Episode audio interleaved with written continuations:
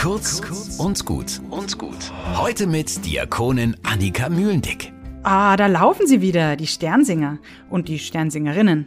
Na, auf jeden Fall Kinder, die bei euch klingeln, ein Lied singen und dann ein C und ein M und ein B zusammen mit der Jahreszahl mit Kreide über die Tür malen.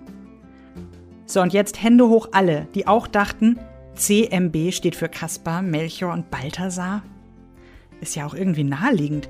Schließlich sind das die überlieferten Namen der drei heiligen Könige, die Jesus ihre Geschenke in den Stall gebracht haben, nachdem sie wochenlang einem hellen Stern gefolgt waren. Also als Kind habe ich auch gedacht, dass C, M und B für die Namen der drei Könige steht. Naja, und ehrlich gesagt habe ich das auch als Erwachsene noch lange gedacht. Es brauchte dann die Unterhaltung mit einer befreundeten Lehrerin für Latein und katholische Religion.